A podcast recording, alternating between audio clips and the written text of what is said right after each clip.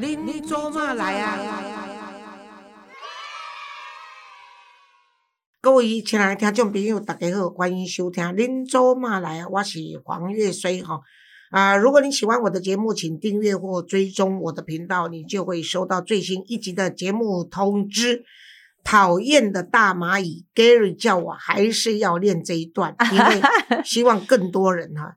好，笑声既然已经出现，我就不介绍了，你自我介绍吧，张月。黄老师好，我是月丽，我每天都期待着这样子能够收到呃所有的粉丝，我们黄老师的粉丝寄来的这么多的信件，然后不知道是高兴还是 是是是一种负担哈，因为因为老师会很辛苦，都要回答上千上万的这个 这个来信跟回信，然后对我来说真的是一个学习，然后也是一个看着老师能够很。敏锐而且非常果断的就把每件事情分析的这个条理分明，所以今天我们要代表听众朋友，还有这个所有这个需要问问题的朋友来请教黄老师，好不好？好，没问题。好，老师好。那这边呢，我们又收到一位叫做小军的来信啊，他就说他一直想提笔问自己的婚姻的状况到底是什么样，都没有勇气，所以就。鼓起勇气，希望黄老师可以诶听听，然后我想我这边呢用点时间来解释他的这个这些年的婚姻状况。那小军这位朋友呢，他从小在一个很开明幸福的家庭当中长大的，然后这些快乐一直到婚姻之后，并没有跟着他。他跟他的先生啊交往四年，结婚了十一年。那当时呢，她的老公是真的对她很好。那那时候她也没有特别的感觉，只觉得哎，有个人可以一起吃饭、一起出去玩，就有蛮好的啦。那她觉得好像就有谈恋爱的这样开心，走着走着就这样一直交往了这样四年多。因为没有谈过恋爱，所以这个小军的这个男朋友呢，她的老公也就是她的这个初恋。那她也不知道这是不是就所谓的交往，交往了四年哦。小军大概用五个手指头算出来，她都没有去过。她那个男朋友的家，诶，但是呢。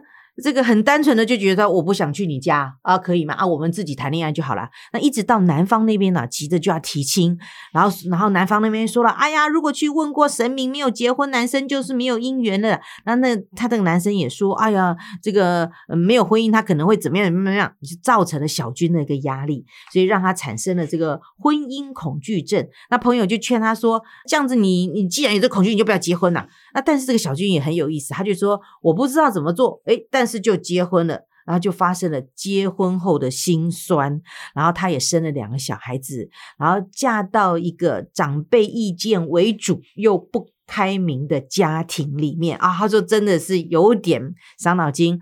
然后在他们结婚了十一年嘛，那在这个十年之间，陆续小军都跟先生说他想要离婚，因为他不想。承担做他家媳妇的角色，她也不想看到她的婆婆。她只要看到她啊，哇贵，然后就会很生气这样子。她说事情是这样子，小军跟她的先生交往的时候呢，就没有像其他的恋人一样那么甜蜜，会想对方，只是很像单纯的就是朋友出去吃饭旅行，而感受不到所谓爱情的美好。但是他们两个都很有默契，就是男的对女生好，女的也是对男生好。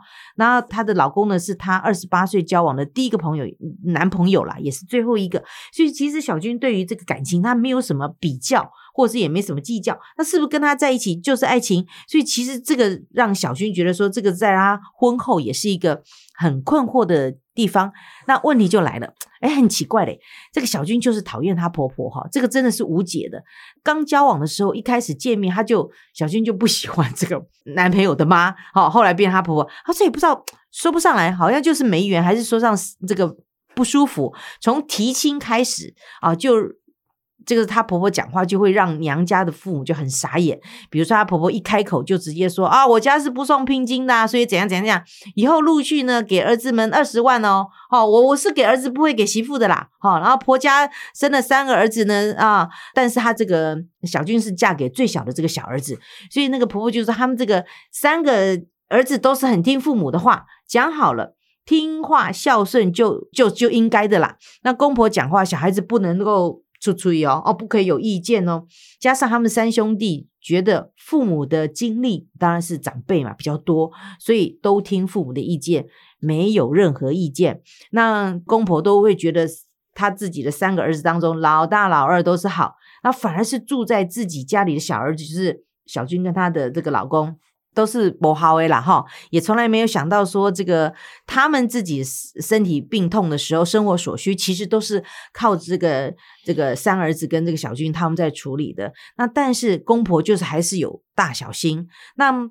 不是不搬出去，而是考量其实她自己老公呢对父母真的放心不下，然后孝顺，所以也都没有搬出去。那每个月呢，其实也有交给公婆的费用啊，就是也有一些给公婆的钱，其实他们都可以足够在外面买房子的啦。小军就形容说，她的婆婆从年轻就是跟着公公做事，那公公会体谅自己的这个辛苦，所以回家之后呢。我跟你讲，这家里的事情都是公公跟三个儿子的事情，久而久之呢，他就习惯了。所以这个婆婆什么事情都不用做，在家里都不用做事了。所以连小军嫁进这个家里面十一年，从来没有看过婆婆拿起扫把或者是擦桌子。那个。婆婆回到家就一屁股坐在椅子上看电视，看完就去房间躺着吃东西吃饭，都是她的儿子或她的老公、她的公公哈，就是她自己老公啦，要准备好放在她面前给她吃的。然后吃完不收，都是儿子收。所以这个这个小军媳妇的，就是说，哎，你们你们怎么都这样子对待你妈妈啊？这样子搞得我们这些做媳妇都很很难做嘞，好像家里长辈都可以。都都可以不要做事吗？都就直接说都可以懒到这样子吗？然后一直到小军她在怀孕两三个月之后呢，一样的都是因为小军还是一个职业妇女，所以白天呢工作，晚上再继续这个做兼差的工作，只有在假日会煮三餐给她的公婆。但是因为她怀孕的时候的孕吐很严重，所以还是。要要来假日的时候煮三餐，有的时候呢，小薰就说他一个人在厨房里一边吐一边煮，然后只见得那其他的公婆啦，哈，其他人就翘着二郎腿在客厅里面看电视，都没有人关心小薰他自己的身体状况是否 OK，就大家都等着吃饭娘了，直到发生一些事情，这个公婆就对着他说了。我嫁进去，家境到他家里面，没有煮过一顿饭给他吃，就就很夸张。小军说这种话你也说得出来？怀着孕假日给你煮饭也是我，平常是因为还要上班，所以没有办法煮了。但是假日都是有煮给他们吃，那为什么叫做说我从来都没有煮饭给他们吃？所以小军就就不知道应该怎么办才好。婆婆的事情，她也不想讲了，真的是多到不及可以记录。直到现在，哎，大嫂也不理她了。她她说：“我了解，明年呢，可能就解脱了，不想待在这个家族来委屈自己。后续的人生，我也不想浪费在这个姓氏这个姓氏家族，也不知道说死后是不是还要在这个讨厌的家族里面啦。他说：“他其实小军现在的希望，就是她只想陪他自己的孩子，跟自己的妈妈。”好好的过后半辈子的人生啊！他说他对他的先生的感情到现在都不知道啊。从认识这个四年到现在结婚十年，到底有没有爱情？我们两个相处从交往到结婚，好像都像朋友一样。所以在这边我们就要请教一下这个黄老师啊。黄老师就是小军很想要请求你，就说帮他解答，他跟他先生这个状况到底是正常的吗？是不是到也许他们计划等明年？他们也计划有一个房子好了，他就要离开他们家，就顺便一并结束这个婚姻。这个小军呢，嗯，我想他是二十八岁结婚的啦，嗯，那么凭良心讲，二十八岁结婚已经不算小了。但可惜，他的这个对婚姻的认知是不够成熟的。他就这一个男朋友，就这个人。对，对他他的初恋嘛，哈。而且他强调，他原生家庭是开朗，对，是幸福的，开心的，哎，开心的。那又为什么会幸开开朗又开心呢？就是因为人家都顺他嘛。可是到了夫家以后，她完全不顺心。嗯，因为夫家全部都顺着婆婆。对。你可以看到她婆婆，婆婆老大，而且她一开始对她婆婆就有刻板的印象，奇怪哈，因为一般的人对婆婆本来就有刻板的印象，再加上呢，这个婆婆是强势的，对，而且这婆婆是女强人，而且婆婆是把。他的家庭当企业在管理，哎，嗯，真的，哎，你看他多厉害，三个儿子，嗯，都为他，还有包括他先生的老公，同全部都为他所用，哎，嗯，他就是女王，他像太后一样，他就是武则天呢，他根本，对对对 对，可是能够做到这样子也不容易哦，凭良心讲，而且你，我是听到说他最后呢。我们等一下再回来再讲其他的。嗯她说她婆婆一开始跟他们家去谈亲的时候，给她的印象就不好，嗯因为她婆婆就说我们金聘金只有二十万。嗯啊，三个孩子都一样嗯啊，所以我没有不能多给。嗯其实表示她是公平的，表示她是坦率的。他嗯一开始就说我们家能够做的，我的家规是这样子，嗯我们的门风是这样子，嗯来可以再来，不行就算了。哦那我曾经辅导过，就是因为在谈亲的时候，就是以前我们有个义工叫杨妈妈啊，她就是因为她自己环境不错，她家里是财产应该是上亿的啦。嗯可可是当她去跟那个女方谈亲的时候呢，是因为她不喜欢她这个未来的媳妇，嗯她儿子的女朋友，因为她吃素，又大她儿子几岁，就等于说是大她儿子三四岁的样子。当时他在问我的时候，我就说吃素绝对不是问题，，对因为你们可以不住在一起，如果住在一起，两个锅各做各的，也不会有什么问题。嗯但是呢，你儿子的条件不是如外面想象的那么好。如果这是个机会，你要把握，嗯不然的话，你误了他，可能会误他终身。是所以他去谈亲的时候，可是他就认为说，这个女生第一他不喜欢嘛，就是第一次素嘛，第二嗯年长嘛，嗯然后再加上就是他认为他们要求要六十万的聘金，结果他就回对方一句说：“哦，那个娶一个新妇，得要用啊六十万聘金，嗯。安尼、我才去标会啊、哦，他要去标会才有这笔钱，是。这这等于说是藐视嘛。嗯。那然后就双方谈的就不愉快，一开始就不愉快，嗯。后来你知道这个婚姻就没有谈成，嗯。没有谈成的话，他儿子到现在已经六十几岁都没有结婚。哈错过的那一次正式的姻缘，后来有几个有几个案子有就有认识啦，不是已经结婚又有小孩的，不然就是其他的一些种种的，就是都没有再再成功。那因为我经常跟杨妈说，你这个案子我为什么要拿出来讲？也就是说，做父母亲的对子女的婚姻就由他自己去负责，是不要介入太多，你懂我的意思吗？嗯那这个婆婆呢，她自己本身跟你讲的话，你是听不进去的。可是，在他们家，她就是代表她夫家来，嗯而且她讲完这个事情，你还是嫁给他啦。对如果当时我的意思，如果当时你就反对啊，因为像我刚刚在说我们的个案，他是同意我可以讲他个案。对。他当时那个媳妇，他怕第一年纪比他儿子大不会生，第二吃素这这些因素，结果人家对方不但结婚，还生了小孩，嗯。还刻意当这个杨妈妈的女儿生过生小孩，这个没有缘无缘的媳妇，嗯。还刻意来打电话来问他说，嗯因为生小孩都要喜欢穿人家穿过的衣服嘛，嗯就说我小孩穿过的衣服我还保存的很好，你要不要拿去穿哟啊？你你可以说是好意，也可以说他是来嘲讽嗯故意他的来那个，你懂我的意思吗？？对呀，你你你就是一个婚姻的故事，可以延伸到这种程度的话，你就可以想说嗯，婚姻的人际关系是有多复杂的而且你二十八岁，就算是初恋，很多人就是初恋就结婚了，有什么了不起？哎，应该我们同事吧，嗯我们办公室的辉哥吧，嗯他跟他太太还是国中就恋爱的，哇结果到现在三十几年，夫妻恩爱的不得了。不得了，对啊对对，，他太太中校退休，嗯然后呢，我们辉哥呢是警戒退休，嗯我现在是被军警包围，保护你啦，哎对对，然后 再加上消防署长也是好朋友，所以我现在军警消哦都在我身边，没有人嗯敢惹我了的。我的意思就是说，这是嗯题外话。我的意思就是说，很多的女生认为说我有一份我经济可以独立，然后呢，我原生家庭对我不错，所以呢，我为什么反对说女儿要富养？其实你到，你女儿富养是认为说女儿将来结婚以后不嗯晓会怎样，所以在娘家的时候，我要特别对我女儿特别好。嗯。可是特别好是一回事，嗯。可是你不让你女儿去学习将来如何去面对婚姻的关系的时候，嗯。娘家无形中是害了女儿。嗯嗯嗯嗯嗯，对，像我媳妇是四十岁才结婚嘛，我儿子四十岁结婚，我媳妇四十一岁。嗯我媳妇是在家里不会做饭，连一顿都不会的，家事都不会做的，对，哎，可是你知道吗？她愿意学习，嗯而且我也告诉有她，那个心，我这个儿子是挑食的，嗯所以你最好学习，要不然我不能保护你一辈子。嗯，而且你们又不跟我同住，你知道吗？她多乐意，她为了爱她老公，嗯她觉得她要维持这个婚姻，她从不会做饭到现在可以板凳，哎，哎呦，好厉害哟！是，对啊，你说所以我觉得这是心自己心态，你心态愿不愿你心态愿不愿意调整？对对，因为你婚姻，而且你说你先生对你的情况，嗯你要知道，小军，你先生跟你十一年，就是恋爱四年，啊，现在我有十一年，11十一年，嗯这十五年的话，你不能要求他像罗密欧跟朱丽叶，罗密欧跟朱丽叶直到白马王子结婚，下面就没有故事了，就可能就因为将来就变成亲人了嘛，对对，你知道吗？就变成亲人。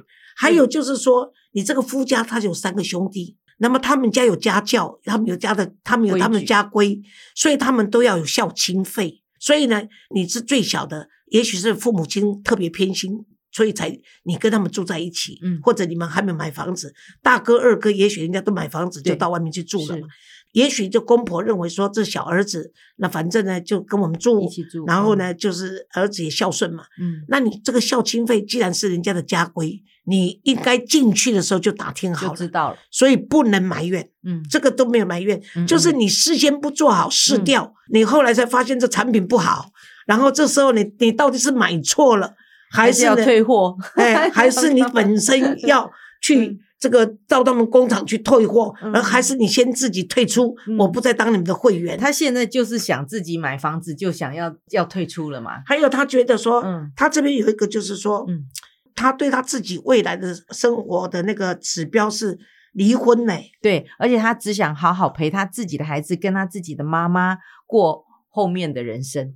他你就想说你以为想要你离开、那你以为个后面的人生就用 一一句话就解决了吗？嗯，你以为你将来的子女不会后悔，不会埋怨你为什么当时做这么草率的决决定定决定？对而且你认为夫家小孩就会一定给你吗？你要知道，你的公婆是强势，而且是有钱的，对，他们也可以买通你的儿女哦。嗯是两个嗯女儿吗？他只有说生两个，可是没有说啊，生、对呃，那不管儿女啊嗯，他就可以买通啊。对啊钱有有钱可以嗯买通啊。他嗯嗯嗯他他只要祖母经常说有空回来，嗯。不然到把红包送到学校对，你就输了。是。但是我很开心，小军会愿意写信来问我，嗯嗯表示说呢，小军事实上是骄傲的女生，嗯。她就是没有办法拉下这个面子。骄。傲又能干的女生啦，对对不对？又工作，对不对？对。然后还要顾家，但是有工作不稀奇啦，现在职业妇女太多了嘛。是是啊，就是说你嗯。能不能兼做职业妇女，嗯。又兼做好母亲，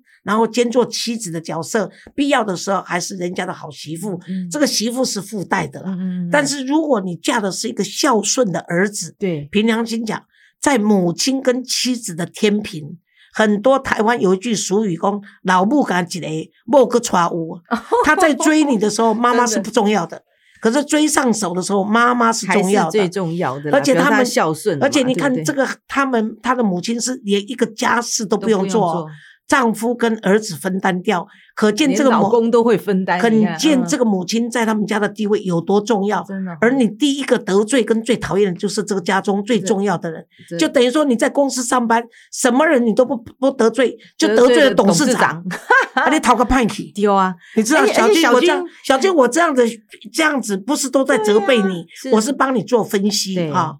而且他一直在觉得说。呃，他可能就是先生对于妈妈的这个尊敬，或者是他们全家人对这个这个慈禧太后的这个尊敬，他他一直在怀疑他他跟她老公是不是真的还有爱情，还是是不是是不是应该可以离开？所以都只是一个朋友，可他没有顾及到，其实小孩子都两个了，对不对？而且而且还在梦幻当中吗？对啊，而且我说过了嗯嘛，就是这个结婚以后，嗯这个这个从恋人会变成亲人嘛，亲人变家人嘛，对，就变成亲人，又变成啊家人嘛。哎所以你既然又跟公婆住在一起，你又斗不过你的婆婆，嗯，你就当个顺民也不是什么坏事，对啊，对不对？嗯而且你说。他们说他都没有煮，你都没有煮一顿饭给他吃。平常心讲，你开进来的时候应该都没有煮过。煮你说你在结婚，嗯你你恋爱四年呢、嗯，到婆家的次数没有超过五次，次你小军也很坦白，嗯所以你如何能够做好这个亲密的人际关系呢？啊嗯，所以我经常说，如果你不结婚，婆婆算什么东西啊？嗯，可是，一旦结婚，婆婆就是存在的吧？嗯，这个人你不能把他移走嘛，嗯嗯你就是山不过来我过去啊。对。他既然是一座山在那边，他不能过来，你过去对你无损嘛，对而不对？且老师也说过，说你爱情跟婚姻不是只有两个人的这个关系世界，恋爱可以是两个人是两个家族以上的事情可是如果你结婚了之后是两个家族跟错综复杂的这些，又是妯娌又是什么的关系，你连。死人的关系都要打点哎、清明节祭祖哎、对都要不会管祭你娘家的祖哎、是祭夫家的祖哎、对所以你连他家的死人你都要打点的，对这么复杂的一个人际关系，嗯你如果把它经营好，嗯很多的人就会帮你忙，是大家会体谅你。对对，可是你一个人跟家，你一个人硬要跟董事长对干，你你跟我讲，其他的经理、干部或者同事怎么谁 cover 会？你啊？对啊对不对？人家人家也是要看董事长的嘴脸过火的嘛。那你何必呢？但是我看小金他就想说，那我就辞职不干了，我就走了。对也可以跟我的妈，然后我就就对对对，我现在也是跟小军说，嗯如果你真的是这么的不快乐，而且你也没有办法经营这个已经十几年的婚姻，嗯那你选择离婚的话，我还是一句话，嗯你赶快找律师。嗯。保护你的权益，权益对，啊。那你必须要跟你的夫家开始谈离婚的事情，嗯。然后孩子的这个监护权、嗯。以及什么样的赡养费，嗯。那主要是你提出的话，你可能要拿赡养费就很困难。嗯嗯啊，如果是夫家，你要逼夫家离婚的话，那另当别论。是。啊，那你要去跟你的律师谈，律师会教你一些技术、嗯。技术性的，譬如说，哎，逼你的丈夫打你啦，或干什么。嗯。有些律师为了要让你离婚，他就会教你一些 paper 嘛，哈、嗯所以这个我也不反对。反正呢，我是针对你的来信，我给你答案，我的答案。但是我经常说，我主观的看法供你客观的参考。是我当下我做认真讲，你慢慢认真听、嗯啊。但是你认真讲啊，我得认真给你听所以只是当参考。那阅历，你认为说，如果是你的话，你会怎么做？嗯，我我当然还是求和，我不会，我不会说拍了屁股就走 走了。然后我也希望，就是说老师给小军这么呃直接的一个建议，然后真的是三十而立，四十而不惑。小军大概四十岁左右对而且我呃对而且我觉得应该应该要了解这个人情世故了，开始学习了哈，也不迟了。所以，如果你现在有一个有一个方法，就是先去请教大嫂，应该哎，先跟大嫂？嗯。放软，然后大嫂跟你讲的，你就是做笔记把它记下来。然后呢，我经常说，哎，你要自救比他救有意义了，对，因为有些人他就是装睡的人叫不醒嘛。嗯。那来我这边求救的人呢，很多就是因为我给他功课，他就是不做，嗯，那就那就你就自食就没办法自食其果，我不敢说恶果，因为有些人离婚以后真的是海阔天空。可是呢，有些人来，我给他的功课，他的盲点，我给他功课，他照做，嗯。几乎都是捐给我们基金会，啊，捐钱给我们基金会，然后呢买礼物来送我，然后跟我说黄老师你一定要长命百岁，那就是表示说他听得进听得去。进去，那现在你小军，如果你听我的话，就是不要把从此要跟你妈妈跟两个儿子过着幸福的日子为做目标，当做一个蓝图，也对就并不一定。而且你说老去，你要知道，你妈妈会不会会不会因为你这个离婚的女儿跟她住嗯。在一起，呃快他会乐吗他快乐哈嗯。那么你回去跟你妈妈住的时候，你妈妈其实是有压力的。嗯，所有的亲朋好友都会问说啊，你为什么女儿怎么又搬回来住了？还对带个小孩哦，带两啊个哦？嗯，对啊，那也有可能带一个因为夫家嗯要一个，你要一个。那你行妈妈光忙着对付你们娘家的亲戚朋友这些，她就够她够她累了。对对啊，还有就是说，万一你的小孩一直问他的外婆说为什么啊？我譬如说你有两个小孩，我不知道你是男是女，嗯如果是两个都是女生，为什么姐姐跟我要分开？或者为什么哦哥哥要、对弟弟要跟我分开嗯嗯嗯啊？当然，像这种都是你妈妈，你给你无形中给你妈妈压力更多的问题会产生。对。那对你自己来说的话，你是不是要再婚？嗯，你为什么要坚持说你跟你妈妈跟两个女儿就可以如此简单就是老去？你还可能还不到四十出头的人，你是狼虎之年呢、嗯。你需要的是一个伴侣或者是性的满足，你这些都是你要去考虑的。嗯，还有就是说，你将来对儿女面对青春叛逆期的时候，嗯。他们问你为什么妈妈你要离婚的时候，嗯。你也说不清所所以然来。你如果跟他讲说，因为我很讨厌你奶奶，嗯，或者做推啊，你阿妈这个这个叫人家怎么 怎么怎么办，对不对？啊，不然你将来你女儿就说啊，可是妈妈，我现在很讨厌你。然后对哦，伊那伊你一句讲，你讨厌我，你讨厌阿妈，我嘛讨厌你。嗯，那怎么办？对啊，有一天我囝了讨厌你阿妈，要安怎？所以很多这些都也许你想不到的这些情绪勒索，或者是一个一个情绪化的压力，嗯，还有一种情绪的这种枷锁呢，嗯，其实你是没有去探讨的，是，所以你只看到说一个不够体贴的丈夫，你质疑你自己对他的爱情有多深，嗯。十一年来，你还不知道你跟他有没有爱，这一点也是让我觉得说，孩子都你是不是要去修学分 呢？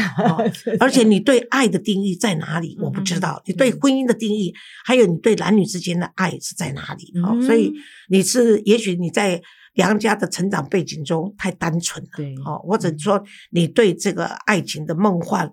一直没有醒过来哈，还有你已经是被宠坏的孩子，而你不知道你的毛病在哪里，所以我给你的这些意见，我并不是说你不好，人生的路是你要自己走的。